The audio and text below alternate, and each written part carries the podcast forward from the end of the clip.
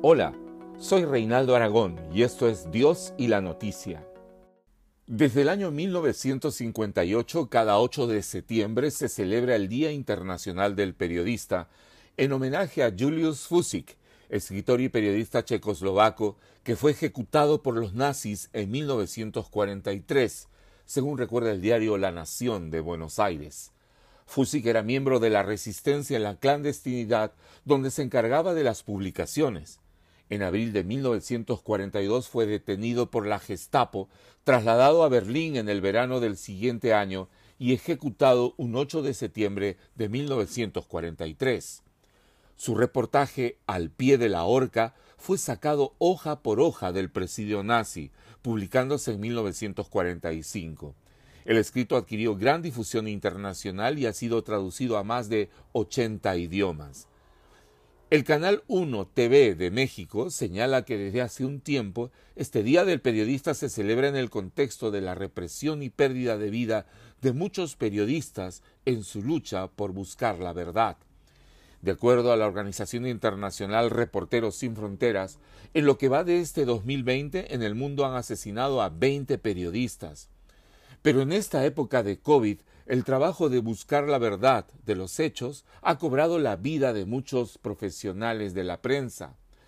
Hasta mediados de julio, la Sociedad Interamericana de Prensa, CIP, había registrado 109 periodistas y trabajadores de prensa fallecidos por COVID-19, contagiados en el cumplimiento de su labor informativa. De ellos, 26 eran mexicanos, 23 del Perú y 16 de Ecuador. El director ejecutivo de la CIP, Ricardo Trotti, dice a El País de España que la situación ha significado un nuevo desafío para la seguridad de los periodistas, sumándose a los crímenes cometidos contra ellos por el narcotráfico, grupos armados clandestinos y como consecuencia de la corrupción de los funcionarios del sector público en diferentes países. Buscar la verdad. Y es que la verdad siempre ha sido una búsqueda, una necesidad para los hombres. Periodistas, filósofos, científicos, religiosos, pensadores de todas las épocas buscan una respuesta. ¿Qué es la verdad? Inclusive se dice que estamos viviendo en la era de la verdad relativa, de la posverdad. ¿Puede ser la verdad relativa? La Biblia recoge una conversación al respecto una conversación que ha trascendido los años. Poncio Pilato, el gobernador de Judea en tiempos de Jesús, tiene ante sí al predicador nazareno a quien habían apresado injustamente y lo acusaban de querer ser rey. El Evangelio de Juan relata los detalles de esta conversación en el capítulo 18, versículos 37 y 38. Dice, le pregunta entonces Pilato, ¿Eres tú rey? Respondió Jesús, Tú dices que yo soy rey. Yo para esto he nacido y para esto he venido al mundo, para dar testimonio a la verdad. Todo aquel que es de la verdad, oye mi voz.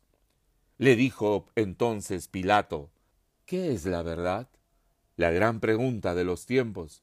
En todas las épocas el hombre ha buscado la verdad, la verdad que trascienda, la verdad por la cual se debe vivir. Jesús nos dice que conociendo la verdad, la verdad nos hará libres.